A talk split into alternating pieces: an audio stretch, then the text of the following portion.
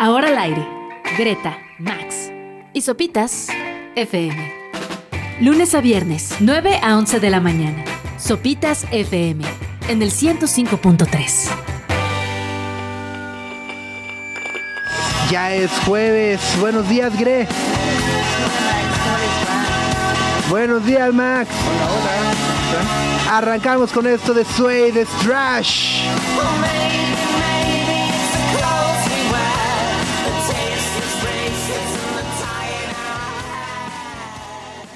La canción es de Suede. Se llama Trash. Que esta semana además anunciaron una espectacular gira en el Reino Unido que realizarán el próximo año, ni más ni menos que al lado de los Manic Street Preachers, que Suede y los Manic en el mismo. Ahí estamos, Gre. Buenos días, ¿cómo estás? Hola, Subs, muy bien. ¿A ti cómo te.? O sea, ya te tienes que lanzar a ver a Liam. Ya. Ahora estos. Ahora estos. Ya, béquenme, Ya. ¿no? béquenme, béquenme un año desde allá. Estaría bien. millas, seguro. No, pues nada más es ir y ya, me mantienen allá. no tengo que volver. Ya no tengo que volver, no, no se preocupen por las millas, nomás por la renta y demás. ¿Cómo andas, Max? Todo muy bien, subs, ya en jueves. Así es, ya se acerca peligrosamente el fin de semana, las fiestas, el avistamiento de los vasitos rojos. ¿no? que, que el otro día, además, me estaba, me estaba eh, enterando eh, que ahora ya para las fiestas hay eh, hielos, hielos nice, hielos fresas. Ah, caray. Ajá, y resulta que, o, o sea, literal fue a, a los cuantos años te enteraste que la famosa bolsa de hielos que vas y compras, no sé, en la gasolinera o en las tiendas. Y que luego le tienes que hacer la quebradora para Ajá, romperlos. para Ajá. romperlos. que los, hiel- los hielos que tienen un hoyito, que en, en realidad esos son únicamente para enfriar. Que no los deberíamos de usar para nuestras bebidas, porque no están hechos con agua, pues, limpia del todo. Pero pues si están en contacto con el resto de los hielos. O sea, toda esa bolsa es solo para enfriar. Ajá, los, ajá, o sea, todo- Ah. todos esos hielos, ¡Ah, guácala! todas las, o sea, todos los hielos de bolsa que traen un hoyito en medio Ajá. Son hechos con agua. Para la hielera. Para la hielera, que son hechos exacto, para enfriar las cosas, para que pongas ahí las chelas o lo que sea. Pero no pero para no para, pero no para que te es- prepares ahí tus cubas. Digo que ya si nos ponemos muy exquisitos, todo el mundo mete la mano en esas bolsas. Ya sabes, es así, y te, te lo ponen en el vaso. Ajá, pero el chiste es que no deberías de meterlo en el vaso. Ah, No, pues ya llevamos años con Ajá, anticuerpos, ¿no? Ya, Ajá, era toro pasado. ya La. Pero, pero- ya pero justo y entonces resulta que ahora hay unas bolsas de hielos, que esas las venden en los supers. Ok. que son hielos cubos sin hoyito, que esas sí son, ya sabes, este De agua. agua purificada de los Alpes, ¿verdad? ¿No? Ajá, la más vista De por el humano. Ajá, sí, ajá. O sea, donde, ¿no? Ajá, como la sal del Himalaya, que seguro ni Ah. estuvo Tal allá. cual. Del mismo la. Tal cual. Esa onda, men- ajá, o sea, fue así de, órale, ahora ya hay hasta desigualdad entre los hielos. ¿Hace cuánto te enteraste de esto? La- la- esta semana. Ah, ok, ok. Sí. Sí, porque es información que se tiene que compartir. Ajá, sí, por eso hoy que es jueves, que no, ajá, Si alguien le dio sed, Entonces, ajá, en la bolsa para echarle a los vasos es de cubitos. Los hielos de cilindro son para enfriar. ¡Eh! ya requete fue, ya. Estúpido Big Man que no nos enseñó eso nunca en su mundito. No nos enseñan cosas importantes. Cosas importantes, útiles para el día a día, para la vida. Las que de verdad ya usamos. En la fiesta ya tienes bien anestesiada la boca, ¿no? Entonces. ¿Qué más da? Por eso uno acaba besando ya lo que sea, está anestesiado, ya. Bueno, pues es jueves.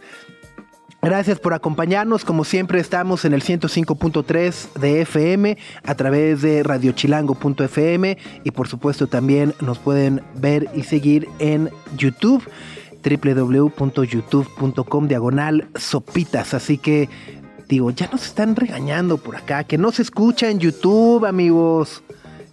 Que le suban, que conecten el cable, que nomás nos vemos, parecemos mimos. Ahí estoy haciendo. Greta, Max y Sopitas en el 105.3 FM. Sí, ¿qué vamos a estar platicando el día de hoy? Bueno, pues hoy nos estarán acompañando en cabina ni más ni menos que Aldo y Pato de la legendaria maldita vecindad para hablarnos de la ya tradicional producción que realizan el Día de Muertos en la vecindad, ofrenda a los ancestros, que celebra su tercera edición el próximo 28 de octubre en el Velódromo Olímpico. Lo que platicamos el otro día, Agre. Tercera edición, pero ya es tradicional. Pero ya. Sí. ¿A las cuantas? A la segunda. A la segunda, ya, ya es tercera ya tradición, ya es, es legendaria. nivel- Sí, sí, sí. Sí, pues bueno, pues justo la maldita que eh, siempre amada, admirada y respetada va a estar con nosotros en esta cabina. Y también va a estar con nosotros un cantante muy especial para México. Vivió un tiempo por acá, formó parte del show en vivo de 31 minutos. Y pues estamos hablando del cantante chileno Pedro Piedra, que va a venir por aquí para platicar sobre el concierto que va a tener este domingo en el Teatro de la Ciudad Esperanza Iris. Sí, es padrísimo, es muy divertido, ¿no? Sí, cañón. Piedra, Me, me- me- me- me cae muy bien. Además, que entiendo que ya, eh, o sea, después de pasar varios años viajando entre México, Chile y demás, Ajá. entiendo que ya está asentado por acá. Ah, ok. Pues no, así, cu- cuando supimos que iba a venir, nos contaban que tiene una canción que se llama Obrero Mundial porque vivía ahí. Exacto, exacto. ¿Cómo se llamaría tu canción, Gre? Eh, híjole. Cristo Rey. ¡Ay! Sí, y yo. Gospel. Max, la tuya. Gabriel Mancera. Ok. La tuya, Subs. José Luis Lagrange. Uh, suena es más. Lagrange. Bueno, CC Top tiene Lagrange, ¿no? Lagrange. Lagrange. Tan, La mía sería así. ta, La tuya suena ta, como, ajá. Como de, como, como de Arjona Fed Be- Eduardo Verástegui, ¿no? Ah, con Cristo tantita Rey. tambora. Cristo Rey, Sí, con así. tambora, no. Con la producción de Mayay y los plomazos. Tan, tan, tan. Ay, con tambor así. Zapateo. Sí, sí. Es que. Nos quedamos con Obrero Mundial. Sí, le quedó mejor. que- sí, luego así de, no, ¿cuál es tu ca-?" Mi canción se llama Calle 75. Y ya se arruinó todo. Sí, sí, sí. Qué total, aburrido. Total, total. Ayer fueron al concierto de The Drums. Sí. ¿Qué tal estuvo? Estuvo bastante, bastante. Nos vamos a confesar un poco. Creíamos que sabíamos más canciones de las que pensábamos. Ajá. Pero cada vez que escuchábamos una del nuevo disco es de, qué gran canción. Ah, es que es del nuevo disco. Ajá. Oh, ah, canta, canta muy bien las del nuevo disco, como que le echa más. Sí, Feeling. canta muy chido, baila cañón. Sí, sí, sí, se mueve muy Johnny. bien en el escenario y la gente estaba... Lo que nos habías dicho, Subs, que la gente Ajá, con... sí, son con fans. Son- Drums, de verdad, sí se proyectó muchísimo. ¿Y todos silbaron con Let's Go Surfing? Sí. Sí, sí, ajá. Yo, yo, yo, yo, soy, yo soy malísimo para silbar. ¿Ah, entonces sí? siempre soy- Le haces bien agudo. Sí, na, na, na, na, ajá, no, soy, no, soy, no soy chiflar, entonces siempre es de- Ay, Pero saber chiflar es como parte de la educación cuando eres niño, ¿no? soy mal educado. Yo también reprobé, la neta. A mí me enseñaron a chiflar por si me perdía. ¡Hey, Cristo Rey! Toda, toda la onda. Pero sí, gran concierto el de The Drums. Por ahí hubo momentos este, bastante divertidos. En pleno Money estaba bailando tanto que hasta se le voló el Se le voló micrófono. el micrófono. Ah, buenísimo. Azotó en el piso. Estuvo genial. Y tocan bastante bien sus músicos, los músicos que lo acompañan. Todo, todo muy bien. Ajá, la pasamos muy bien. Padrísimo. Ves que además justo es una gran semana también de, de conciertos, ¿no? Ayer de Drums, hoy está Odessa. Eh, Ah, mañana va a estar Javier Blake, Javier Blake. Maneskin. Digo, ah, digo, habrá- hay fans, ¿no? Es que esto de Euro, ¿cómo se llama? Eurovision, Ah, sí, es impresionante. Yo Sí. nunca le había entrado realmente. Y hace unas semanas me presentaron, o sea, me mostraron algunas presentaciones, es una locura. Sí. Pero no raro, entiendo ¿no? a Maneskin, la, la verdad. Eurovisión es ahí medio ecléctico el Yo- asunto. Ajá, Ajá. sí, sí, sí. Este, yo, perdón, pero sí, Maneskin creo que son como rockers de Bershka. De probador, sí, sí, sí. Perdón, perdón, perdón. No, respetable respeto, a le sí, a quien le gusta. Además hay una rola, ¿cuál- ¿cómo se llama su rola? Sí. Más famosa, no sé, pero la podría tararear. pero- Algo waiting, begging you. Algo dice you. Ah. Solo ubico una, creo. Ajá. Esa. Esa la de- ¿Ah, sí? I'm begging, begging you. Pero bien que te la Ah, sabes. es que es ajá, es que es de- ah. Pero si van al concierto, pásenla bonita. o sea, Ah, sí, Qué bueno les gusta. Disfrútenlo, compren su merch, pásenla bien. Aparte ayer salió un video de que ya llegaron a la Ciudad de México y fue una locura. Lo esperaron sí? como afuera del hotel. Y resultó que en ese mismo hotel había algo, a un artista de K-pop. Entonces, Uh. ajá, sí, fue la locura total. Wow. Radio Chilango.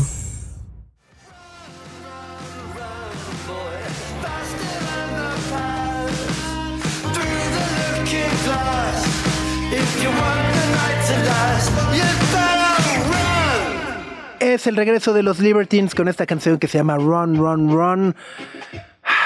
Pues sí, pues a correrle, mano. Ya se ven traqueteados, corrieron mucho, ¿no? Justo explicaron que supuestamente están corriendo de su pasado. y por eso le pusieron run, run, run. No, pues sí. Sí. El vocalista, ¿no? O, no, no ¿Quién? es el- Eh, Pete Doherty. Pete, ajá. Dogen. Pero, a- ajá, no, no, no seamos injustos con Pete Doherty. A ver, estuvo a punto de pelársenos varias veces por abuso de sustancias. Ya está rehabilitado. Ya. Ajá. Ya, si tiene una. Ajá, o sea, pues, mejor que coma panes a que. ¿No? O sea, No, no, no, yo no lo decía por eso. ¿Por qué lo decías? No, se ve traqueteado. Pero la, la, la gozó, se ve que la gozó, la vivió. Sí. Buenas épocas. Pero ahora quiere huir. Y, y también el otro también se ve que la vivió, no Cal tanto como. Doherty. Calvarat también. ¿Sí es Calvarat? Calvar, yo, sí. no, yo no me sé los nombres. Sí, no, Sí, también. Calvarat, Gary Powell, el baterista. Ajá.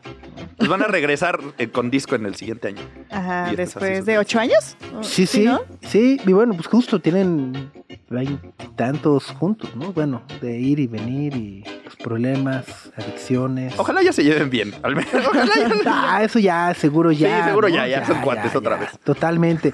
Más fue una gran presentación en el Corona Capital cuando vinieron hace, ¿qué? ¿Cinco años? No, más. ¿Hay ¿Seis? más? Sí, tiene ocho años que vinieron. No. Sí, se los juro por Dios. Sí, no fueron cinco. No fueron cinco. Pero estuvo bien chido. ¿Cuándo Acá fue? tengo. Ah, es que el, el cartel no. Ash. 2015. Ven, les dije ocho años. Híjole, Ah, pero no me creen. cámara. Estuvo buena. Yo no Que los yo no cuento ¿tú los años. Yo sí, cuento estuvo chida. Las Las experiencias. Tú sí los viste. Sí, Estuvo buenísimo, buenísimo, buenísimo. No, sí. no. Por ahí cuando se callaba, eh, al mismo tiempo estaba tocando Beirut como al ladito, entonces de repente ellos cambiaban de rol y sonaba un trompetazo y tú así, ¿qué hubo, qué hubo? Pues a ver, a ver si regresan. Estaría cool. Lo harían bien. Esperamos Ajá. o esperemos. Oigan, eh, el otro día estábamos platicando, bueno, a ver, eh, recientemente se anunció que va a haber, si no estrictamente cortes de agua en la Ciudad de México, va a haber una importante disminución en el suministro de Max. Ajá. Y se viene rudo. O sea, que se viene macizo y lo que, o sea, digamos que estamos a las puertas de una temporada crítica en cuanto al suministro de agua en la Ciudad de México porque, eh, pues, en los últimos meses pues, no ha caído la cantidad de lluvia que se esperaba para reponer las presas, el famoso Cutzamala, etcétera, etcétera, ¿no? Exacto, el Cutzamala ahorita está por la calle de la amargura, está en menos del treinta y tantos por ciento. O sea, es una cosa trágica y supuestamente ya pasó la temporada de lluvia. Exacto. Entonces, no va a mejorar, pues. Entonces anu- anunciaron justo que habrá eh, un tema de eh, pues distribución. ¿Qué, qué le llaman? Como que le van a bajar la intensidad. Eh, En cuestiones técnicas, el agua la mandan como en metros cúbicos por segundo, ¿no? Pero es que tanta agua mandan a la. Ciudad de México. Normalmente mandan como 13 metros por cúbicos por segundo. Le van a bajar un 10%. Ah, Es un chorro. Es un chorro. O sea, suena poquito, pero es un friego. Entonces, eso va a estar complicado por ahí. Y ya empezó. Empezó el 17 de octubre. Entonces, si estos últimos días se han bañado y el chorrito de agua es si un sale con menos, más, menos, Sí, o sea, menos potencia. sí. Esa es la razón. Está llegando menos agua a la Ciudad de México. Un 10%, que es un montón.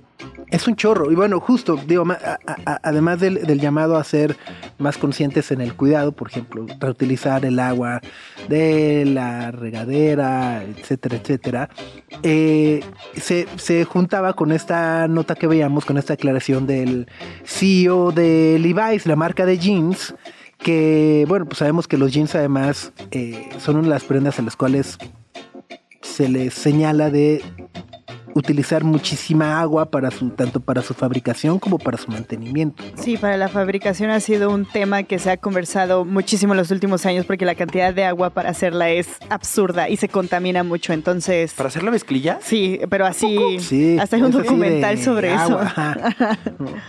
Y bueno, luego lo que acaba diciendo justo el, el CEO de Levi's, ¿no? que se llama Charles Berg, eh, dice que en realidad pues todos lo hemos hecho muy mal. Le preguntaron, oye, pues cuánto, cada cuánto se deberían de lavar los jeans. A ver, ustedes, Don Levi's, ¿no? Este, Ajá, si a alguien le voy a preguntar eso, Levi's. cada cuánto se deben de lavar los jeans. ¿Tú, tú cada cuándo lavas tus jeans, Gre? Eh, cada tres puestas. O sea, si, si los utilicé. Entre 3 y 5, ¿no? Depende. Ajá. Bueno, yo entre 3 y 5. Entre 3 y 5, sí, sí, sí. Por ahí yo le calculo dos semanas, a menos que haya una tragedia, ¿sabes? Si la llenaste de catsup, ya ni modo. Ah, o sea, si se ensucian los lavas luego, luego, pero si no los ensucia, yo creo que tres o cinco puestos resisten.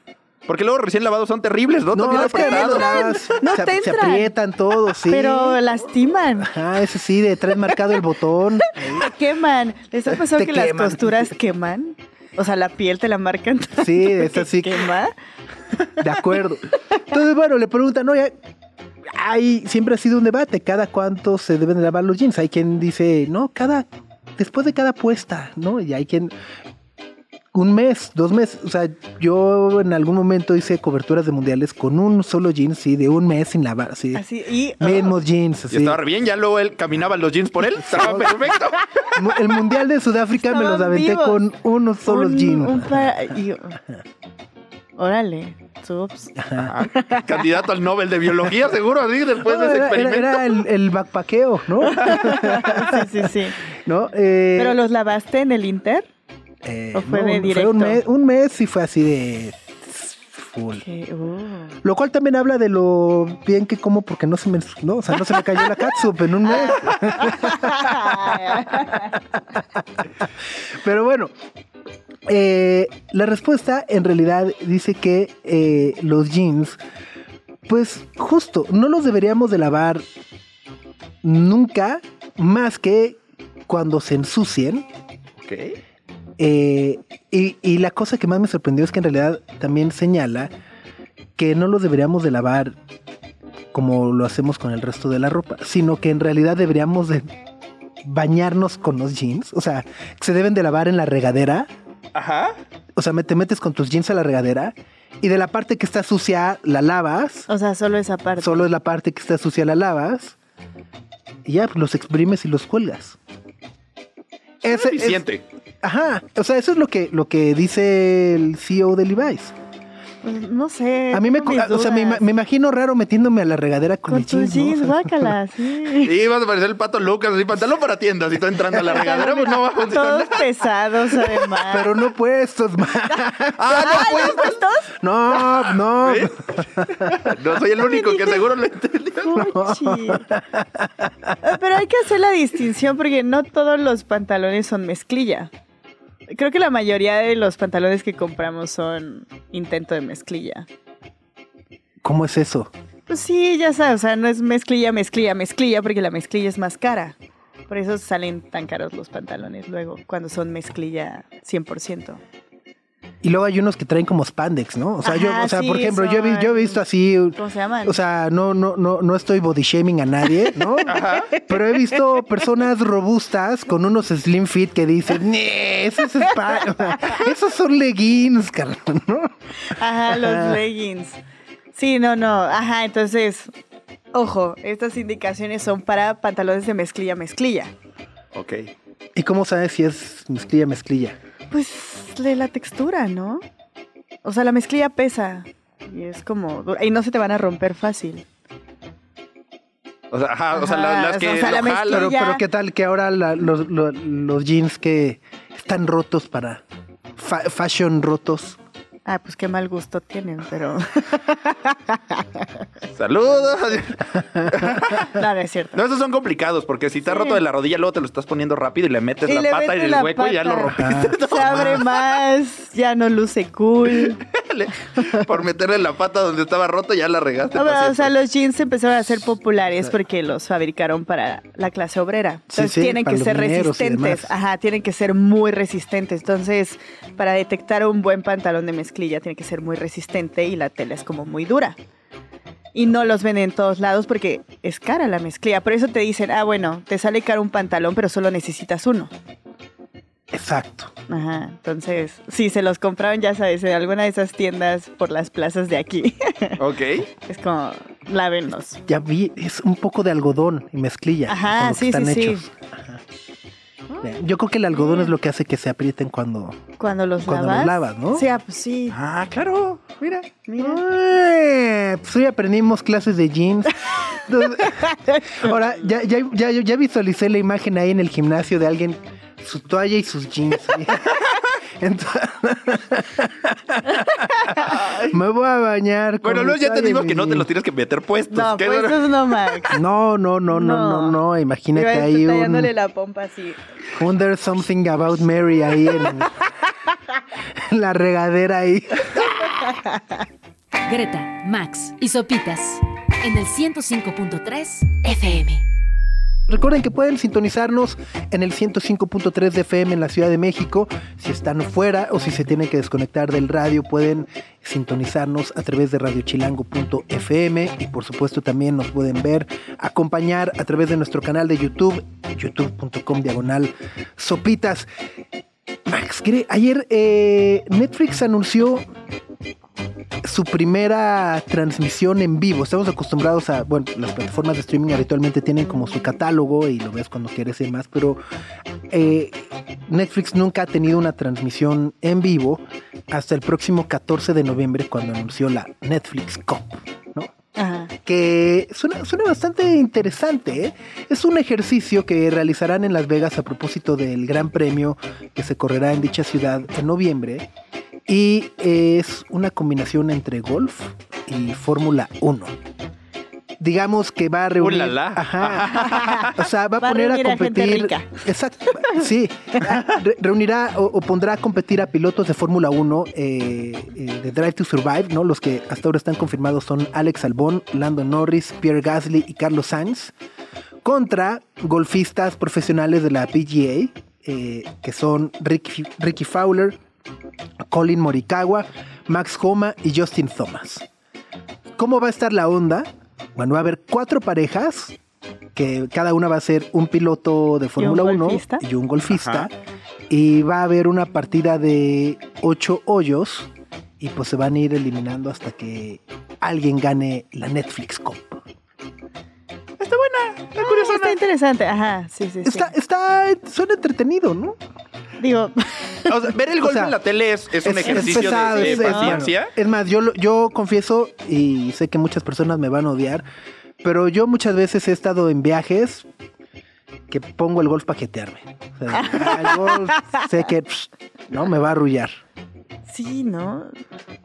Ajá, es complicado. De repente decís, ay, mira, está el torneo este del saquito verde, el que es súper famoso. Y dices, a ver, 10 minutitos y dices, mira, ya lo vi. Ya lo vi. Ya cumplí. con- Ajá. Exacto, sí. Sí, es complicado, pero supongo que le echarán ahí drama.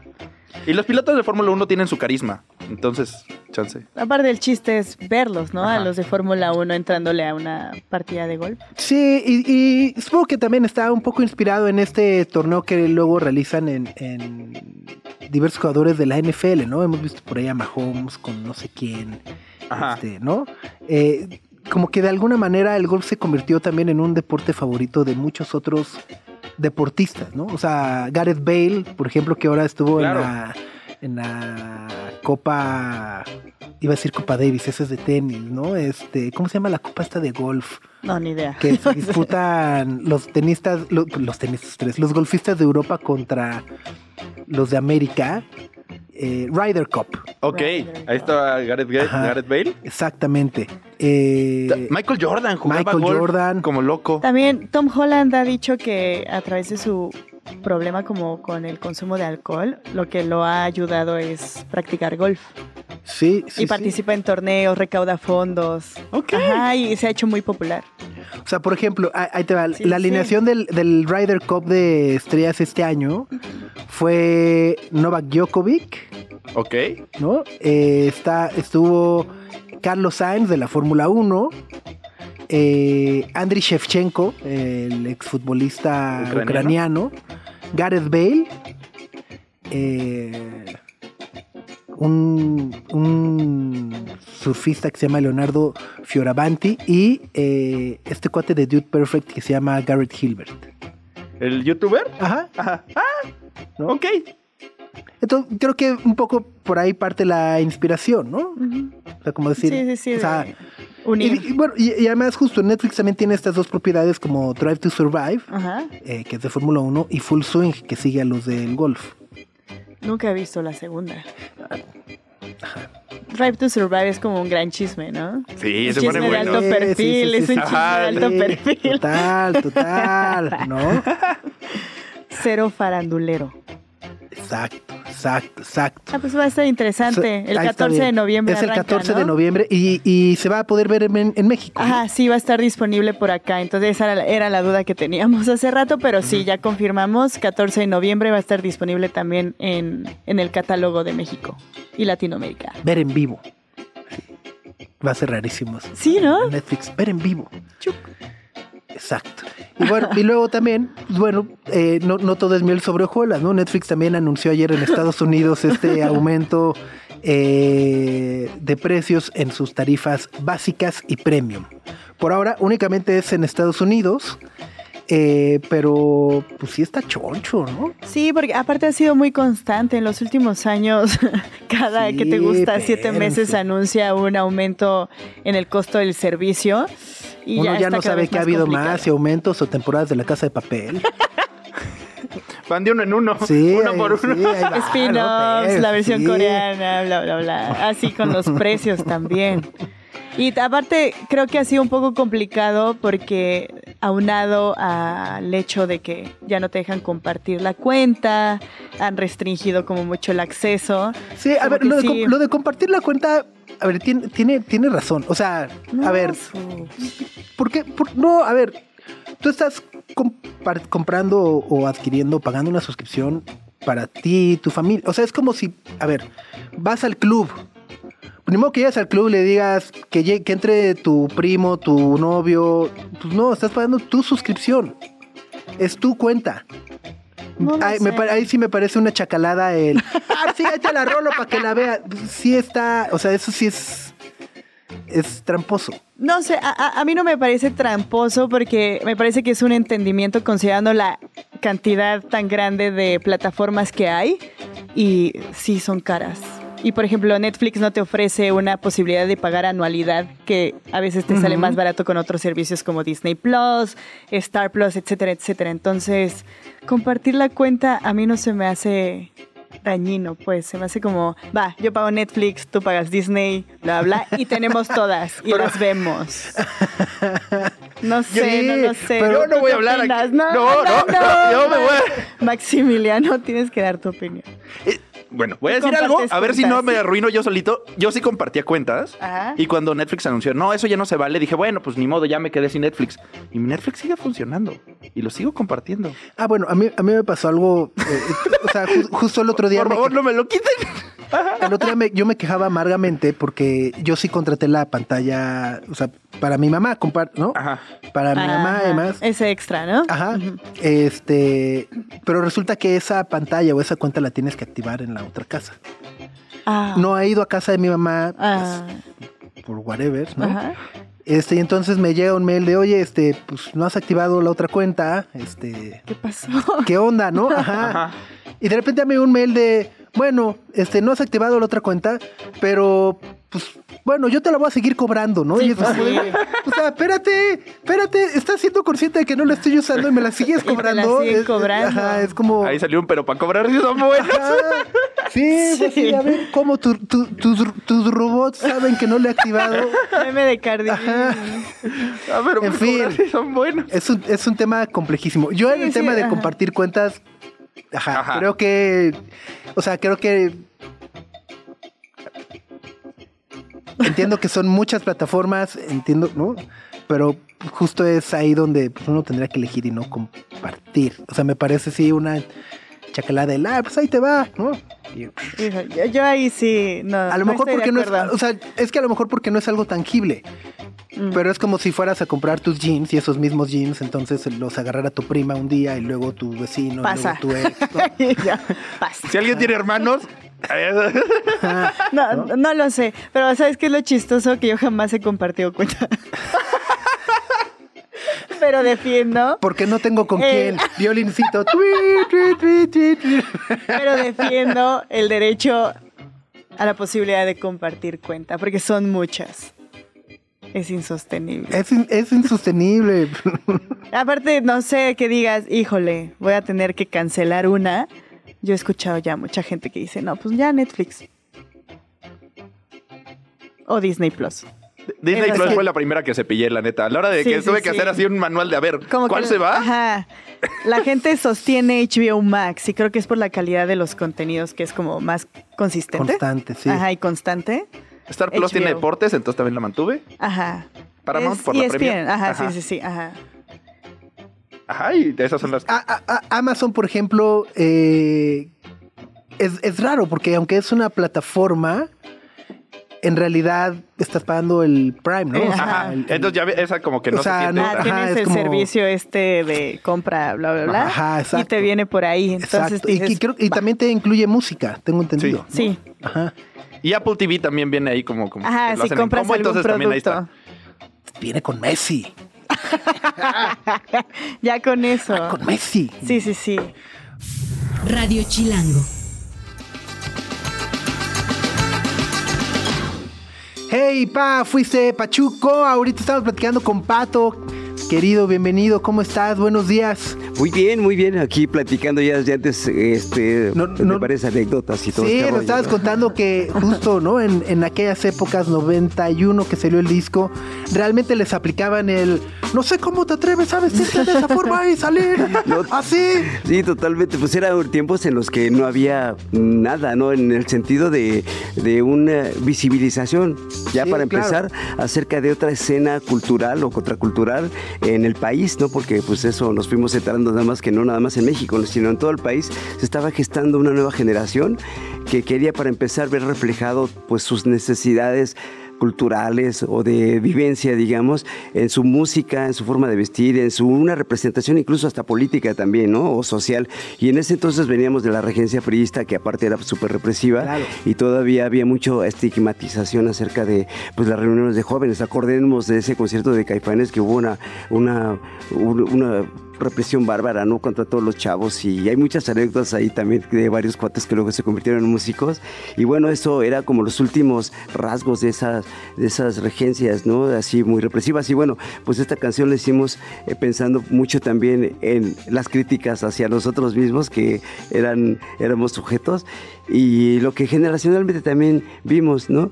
Este, ah, también platicábamos, fíjate que hace poquito acerca de, de- ello y de lo, y, eh, de lo impensable, de a dónde llegan estas botellas al mar, que son las rolas, ¿no? Este, platicamos acerca de que, pues esta canción, este, pues lo hicimos obviamente en un formato nosotros así como de palomazo para los que los radioescuchas que no entienden qué es el palomazo. Es la improvisación que de repente hacemos muchas bandas eh, y mucho de juego, ¿no? El factor lúdico siempre es bien importante en el hecho creativo. Y en esa época, como no había nada de herramientas digitales, grabadoras, nada más había de cassette.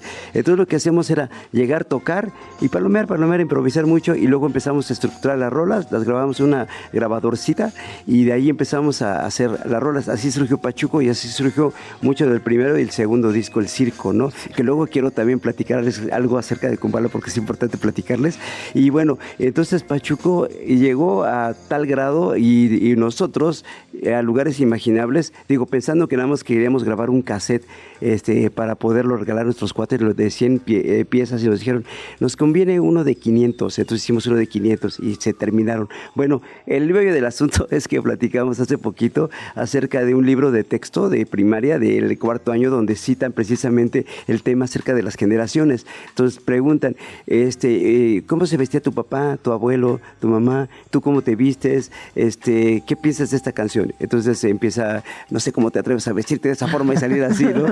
Pero estamos hablando de libro de texto gratuito, o sea, cuando el rock mexicano iba a aparecer en un libro de texto eh, gratuito Sí, sí. en la institucionalidad oficial educativa. También otra, en otra ocasión este, nos invitaron a tocar en los Arieles, de, este, una premiación del 50 aniversario, y fue en Bellas Artes. Entonces ahí tocamos Pachuco y Kumala. Pero bueno, la, la anécdota es que los pap- nuestros papás todos querían ir porque es que mi hijo va a tocar en Bellas Artes. mi claro. hijo ya llegó, ya triunfó. pero, pero bueno, y- y además, yo creo que son la banda que más ha tocado en el Zócalo de la Ciudad de México. Eh, eh, o sea, si, si existiera un récord, mi, mi apuesta estaría en la maldita vecindad, ¿eh? Sí, parece que sí, fíjate. eh, obviamente tocamos en, en- ¿Sabes? La primera vez que tocamos, nadie lo sabe, pero realmente Siempre Maldita fue un grupo muy masivo. Este, por Sí, esto. sí, sí, en la Porque- UNAM, en- Porque, la primera vez que tocamos en el Zócalo íbamos en una marcha. Entonces en esa marcha íbamos nosotros este, tocando en un camión de redilas y los del SME, que ese entonces era el Sindicato Mexicano de Electricistas, nos pusieron una planta de luz y íbamos tocando en el, en el camión de redilas y en un momento dado, entrando al Zócalo, ahí nos paramos y, este, y pasaban todos los contingentes y todos los contingentes pasaban un ratito, bailaban y se seguían.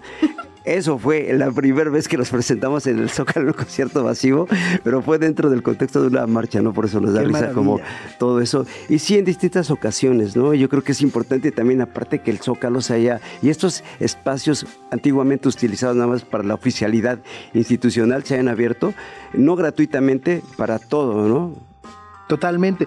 Y justo sobre, sobre el circo, ahora que mencionabas eh, que, que quedó plasmado, inmortalizado en un libro de texto, me parece además eh, algo que, que- que yo admiro muchísimo y, y- y por lo cual considero el circo, yo creo que el disco más influyente del rock mexicano es la manera en la que eh, abordan temas sociales que, que- que sin importar el paso del tiempo siguen estando vigentes, ¿no? Este, un poco de sangre, eh, circo. ¿no? O sea, el circo, eh, el Pachuco, ¿no? O sea, no, no son canciones, digamos que, que habitualmente las canciones que trascienden con el, con el paso de los años son canciones que habitualmente hablan de amor, Sí, claro. un tema social que, que, que, que siga teniendo ese impacto, digo, habla, habla de la música, habla también un poco de, nosotros como sociedad, pero eh, me parece brutal, ¿no? Sí, fíjate que Carlos Monsiváis decía que una obra artística permanece vigente en la medida que el público se siga reflejando en él, ¿no? Entonces, por eso no significa tanto, este, no sé, una obra pictórica, por ejemplo, este, una música de una banda, de un artista que todavía nos, nos refleje mucho en el corazón, en nuestro pensamiento, un libro, una, este, una obra de teatro, etcétera, ¿no? Entonces, eso porque independientemente de que el autor haya trascendido, pues la obra permanece y sigue significando algo para ti. De esa manera sigue vigente y sigue viva, ¿no? Entonces, eh, nosotros también pensamos con respecto a nuestra obra lo mismo, ¿no? Independientemente de que nosotros existamos o no, de que la toquemos o no, pues las rolas ahí van a estar, ¿no? Y nuestra carrera, digo que es como botellas al mar, que las lanzas y alguien las agarra y se las va a apropiar. Y yo creo que ahí termina el círculo creativo cuando la otra persona que lo recibe se lo apropia, lo lee, le significa y lo sigue manteniendo, lo sigue transmitiendo más allá de ti. En ese sentido, fíjate que nosotros aspiramos a ser este eh, dominio público. Estaría chido porque pues de esa manera, imagínate, estar al lado de La Bamba o de Sí, Chelito sí. Lindo y pues ya casi, ¿eh? Casi estamos ahí en todos, en todos 15 años o fiestas, no nada más nosotros, sino el rock mexicano, ¿no? Que está súper chido también eso. Totalmente.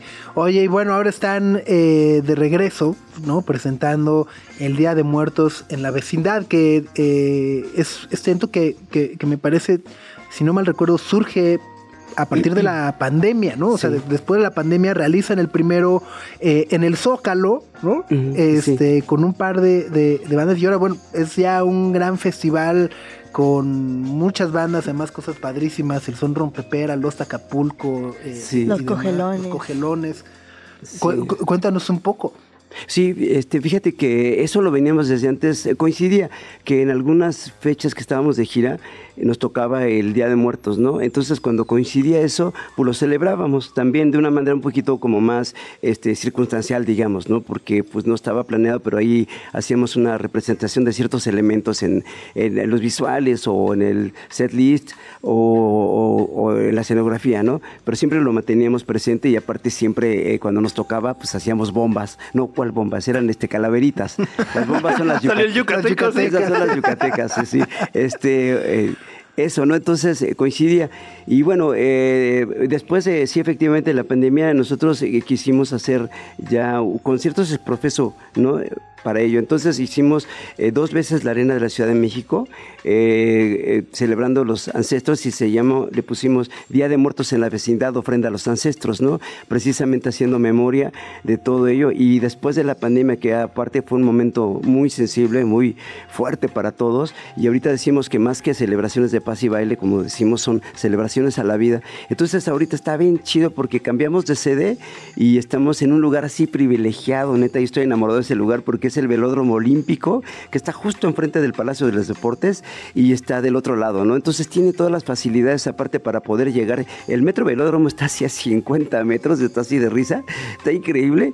Y aparte ahí empieza un, este, el circuito ciclista de ese lado de la ciudad, que te lleva al centro y todo por ahí. Nos van a apoyar ahí, este, ¿cómo se llama? El, el, contingente, una flotilla ahí de taxis bicidrilos, estos eh, que están bien chidos, ¿no? También. Y aparte tenemos el techo enorme, infinito, de las lunas de octubre y las estrellas, este fulgurantes en este mes rosa, ¿no? Que estamos hablando. Este, y bueno, eso es increíble. Y va a estar en un formato de festival porque el espacio da para ello. Y es un, más que nada un festival kermés, ¿no? Con toda una ambientación en estos espacios eh, donde tenemos distintas actividades, una ofrenda, este, donde también invitamos a la gente que vaya, que aparte que se vista también, eh, pues así como de temporada, como quieran vestirse, este, también que lleve una foto en, en formato de fotostática para incorporarla a una ofrenda. También van a haber una serie de actividades este, con unos, unos amigos que tienen un club de low riders y low bikes que van a hacer una representación también con los carros, pero con el tema, ¿no? Y el, y el del festival que va a estar increíble porque pues invitamos ahí a carnales de toda la vida como los Tacapulco que son representantes de toda esta onda del surf, ¿no? Eh, Sectacore que es una banda icónica del ska core, eh, Salón Victoria que es un clásico ahí del ska y bandas así que nos laten mucho de las nuevas, ¿no? Relativamente nuevas como los Cogelones que tienen toda esta propuesta prehispánica. Den esa para el mundo. Y son rompepera que la está rompiendo ahorita en todos lados y me encantan porque ellos rompen con el formato del grupo de rock, ¿no? Sí, con las marimbas. Sí, aparte está bien cotorro porque luego he visto así videos de que están en Europa y terminan en lugar de así como de Pete en estar destrozando la guitarra, no lo hacen destrozar la marimba, pero se le llaman así a cuentas y así salen del escenario. No, el pedo que ha de ser, nada más transportar la marimba. ¿no? Porque se ve que pesa.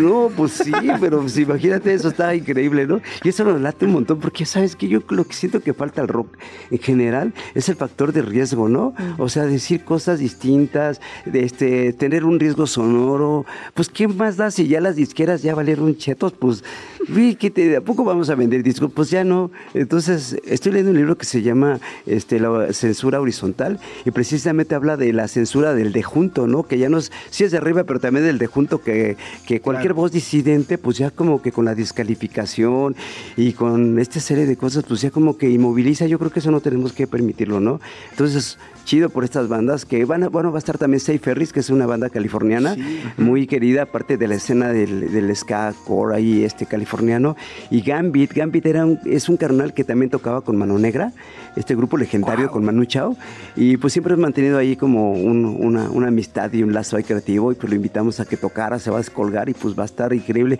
También ahí en media cancha va a estar ahí periódicamente una batucada de unos carnales que de Batala, que tienen toda una ambientación también de Día de Muertos súper chida. Entonces va a ser un festival kermés súper amigable y aparte pues para toda la familia, ¿no? De eso está bien bonito. Está padrísimo. Sí. Y, y, justo diferente. Creo que además, vaya, no, no, no es algo...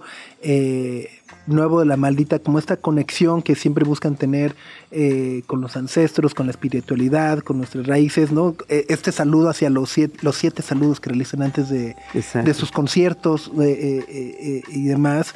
Oye, mencionabas ahorita lo de, lo de Mano Negra, que tengo entendido fue justo también como una de las primeras bandas que, que en el Ángela Peralta, ustedes ahí de repente... les voló la cabeza, ¿no? Sí, ese concierto histórico que además tuvimos ahí con café, No, hombre, yo creo que en esta época tener a Mano Negra, Café y Maldita, puta, pues, yo En estaría- el Ángela Peralta, además. Sí, pero, pero ahorita yo creo que ya con todo lo que ha evolucionado, no, la- las audiencias también, no, esto estaría increíble, pero pues ya no existe Mano Negra. Y fíjate que con ellos ya los conocíamos eh, desde antes y esa fue la primera vez que los vimos así en vivo y, y era una banda increíble. Yo recuerdo que en el Soundcheck, puta, para ellos era un show, ¿no? Y para nosotros verlos así, yo recuerdo que enfrente de mí tenía un vato que era uno de los músicos, pero daba y se deshacía ahí eh, todo en, la- en el soundcheck y no era ni baterista, ni, ni, ni vocalista, ni guitarrista, no, era el trombonista, nada que ver con las figuras icónicas de los eh, héroes del rock. Era un trombonista, no, de parte de leyendas, así como nada que ver. Él tocaba, de hecho, una banda militar aquí en, en Francia. Y no, hombre, con una actitud así que, wow, no, no, increíble eh, esa, esa banda. Fíjate que con ellos nos decía este Manu que cuando estaban en México mucha banda no los topaba chido. Entonces decían, ah, es que se parecen a Maldita. Este Flavio y Gaby de los Cadillacs nos, nos decían también que cuando los primeros que venían decían, ah, estos güeyes se parecen a Maldita, ¿no? Y nosotros cuando estábamos en Francia también nos decían, ah, es que hay una banda, dice, eh, se parecen a una banda de aquí que se llama Mano Negra. Y en Argentina también decían, es que, es que Maldita se parece a los Cadillacs, ¿no? Pero estábamos haciendo trabajos paralelos, estábamos hablando de los noventas, pero ya veníamos haciendo cosas de los ochentas, ¿no? Completamente. Bueno, pues ahí está el Día de Muertos en la vecindad. Es ya el 28 de octubre. Los boletos están a la venta en Superboletos. Simón, sí, exactamente, precios muy, muy, muy asequibles, Sí, pues justo. es- muy es generosos. desde el mediodía, como dices, es un día familiar. No, no es llegar a las 6 de la tarde, es Pet friendly. mediodía, pet friendly. Sí, está increíble. Yo creo que si tenemos la suerte de tener estos días que han habido, bueno, es que, híjoles, octubre también es bien caprichosón. Ya ves los huracanes. Bueno, que se aliviere un poquito, que sea el mes rosa, donde vamos también a- precisamente a, a mencionar mucho de lo, de, de- de lo que hace rato estaban platicando. Y este y pues ahí los esperamos, así, Pachuco Rumberas, este 28 de octubre en el Velódromo Olímpico. Día de Muertos en la Vecindad, ofrenda a los ancestros. Listo, querido Pato, pues muchas gracias por, por acompañarnos esta mañana. A ustedes también y aquí en este nuevo lugar tan chido. Bienvenidos cuando quieran. Ensayábamos aquí abajito en Vieira. ¿En serio? Es, hay una rola que se llama Por la calle de Vieira, la de Don Palabras, que precisamente Don aquí Palabras, estuvimos claro. un ratotote en Vaya Vaya. Tacubaya. Greta, Max y Sopitas en el 105.3 FM.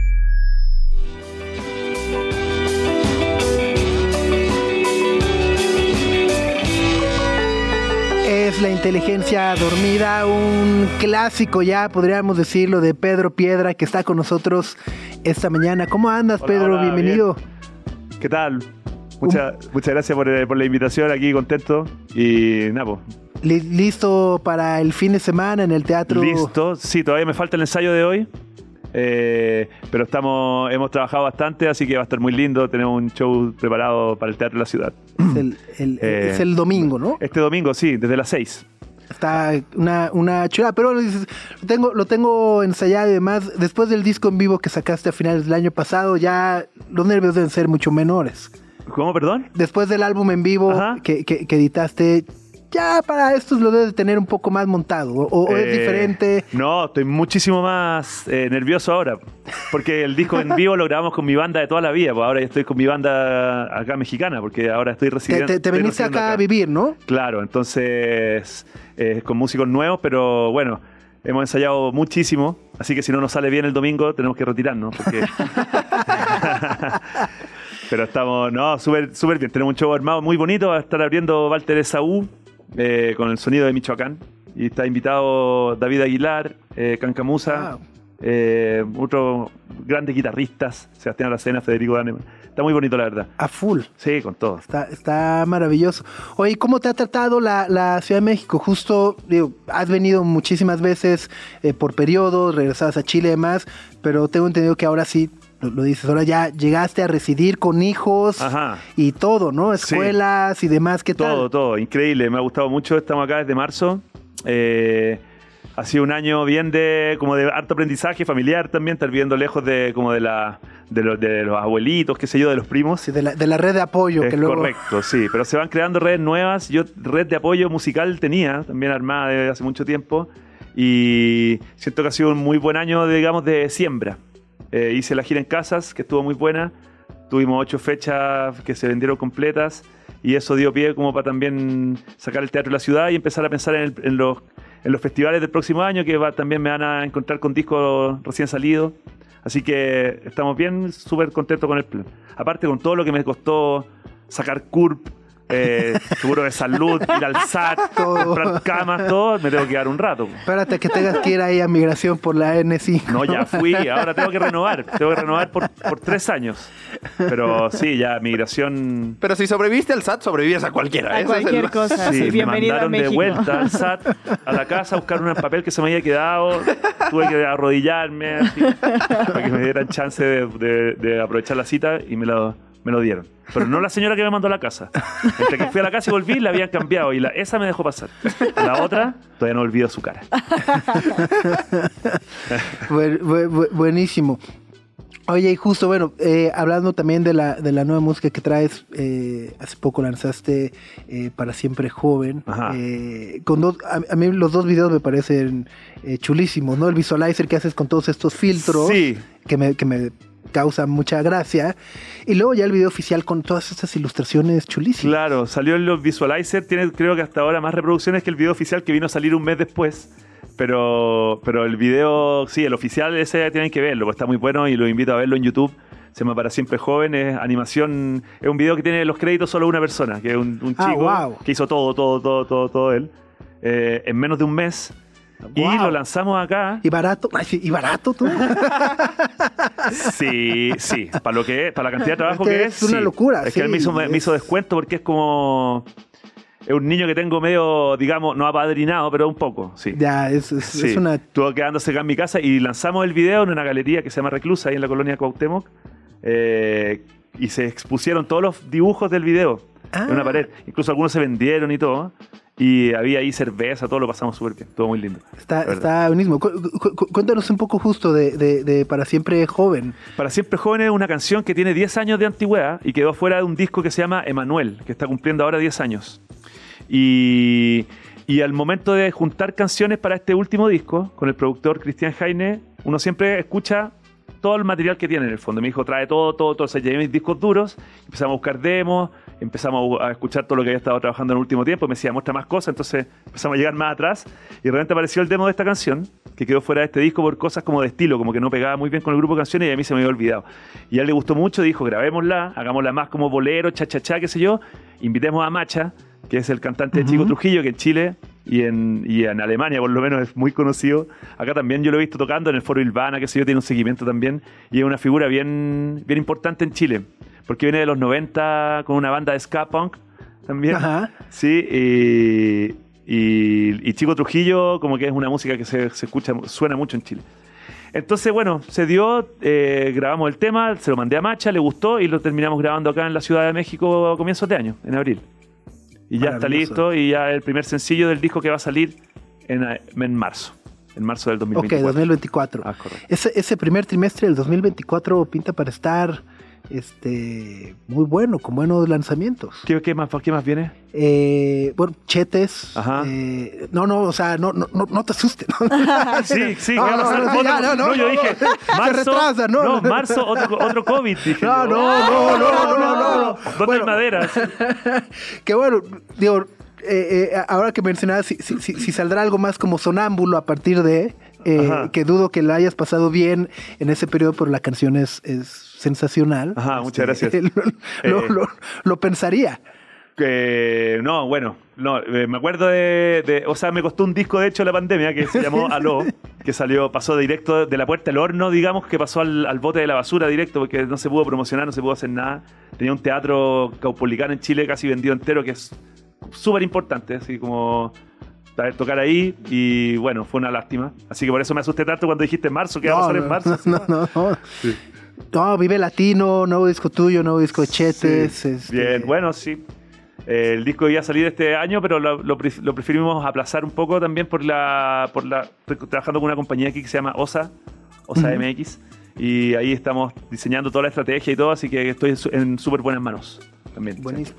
Oye, y, y justo eh, eh, sobre tu estancia en, en- en México, eh, eh, ¿hay como algún momento decisivo donde eh, que hayas vivido acá que dijiste, no, es que vaya, no- nos tenemos que mover a México, ¿no? Digo, hay, hay una infinidad de artistas chilenos desde La Ley, más recientemente Mon Laferte, o sea, es, es, es, es como una... Sí, desde Lucho Gatica, Los Ángeles sí. Negros, o sea, una cuestión de, Ángeles Negros, de claro. cientos de años, o sea, no, decenas de años. Eh, bueno, a mí me, cuando llegué acá, el 2007, fui al Vive Latino y como que en Chile primero no hay ningún, festival, o no había en ese momento, porque ahora está Lollapalooza, que bueno, sigue siendo más pequeño. Eh, no había un festival así, no había un recinto así, no habían aglomeraciones así, entonces como que esas dimensiones a mí como que realmente me abrió los ojos, en primer lugar, eso me, me acuerdo mucho. Luego cuando hice mi demo y me escribió Leonel García. Sin Bandera, que él escuchó mi demo y, me- y que supo, supo que yo iba a firmar con una compañía. Sí. Y él se, se averiguó mi, me dijo, por favor no lo hagas. No lo hagas, Claro, vente a mi estudio. eh, yo te lo doy en mi estudio, grábalo, todo- úsalo todo el tiempo que quieras. Yo siempre estaré agradecido con él. Bueno, él lo sabe. Eh, entonces también ahí yo dije, wow, o sea, como que me puedo venir acá y con mis demos te puede escribir una persona tan in- importante. Eh, eso fue increíble. Y luego, cuando yo después de, de- después que grabé el disco en la casa Leonel, salió la canción que escuchamos eh, al comienzo de mi bloque, Inteligencia Dormida, y toqué en el video latino del año 2010 Ujú. eh, en la carpa intolerante. Ahí en ese momento yo dije, wow, no, si esto como que puede funcionar, digamos. Porque sentí la, como el público mexicano que es súper eufórico, la carpa estaba repleta y cuando empezó la canción todos así, así como gritando desaforado, como Annabelle, así casi. Entonces fue, fue muy lindo. Y ahí yo dije, wow, ya así como que...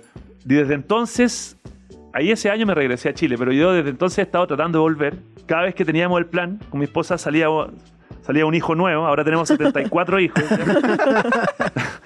Pero finalmente pudimos venirnos ahora, imagínate, como casi más de 10 años después del- de la epifanía. así. Pero bueno, significa que, que, lo- que, que los- que no hay plazo que no se cumpla. Yo creo que estaba predestinado a volver para acá y me parece también una súper buena, una bu- buena oportunidad que darle a los hijos, conocer en otro, otra cultura, vivir en otro lado y que es algo que yo creo que estoy seguro que lo van a, a valorar y atesorar en su momento, cuando sean más grandes. Completamente, Ajá. ¿no? Y bueno, nosotros nos da mucho gusto también, además, que cada vez la, la- la escena artística musical de México se sigue enriqueciendo con nuevas personas, nuevas ideas, nuevas personas, se tejen nuevas, como dices, nuevas redes, y eso muchas veces da idea también a nuevos proyectos, nuevas ideas, eh, nuevos sonidos, nuevas cosas y, y demás, Sí, ¿no? es muy atractivo la idea de venirse para acá, yo siento. Es como el movimiento a la gran ciudad, así del, cam- del campo a la ciudad. Buenísimo. Estaba platicando con Pedro Piedra. Se presenta este domingo en el Teatro de la Ciudad de Esperanza Iris. Radio Chilango.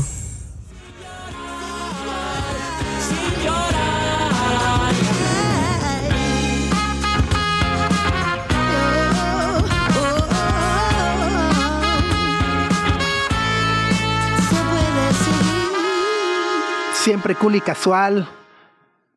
Podría ser una canción autodescriptiva, pero Ajá. Bueno, le escribí yo el coro.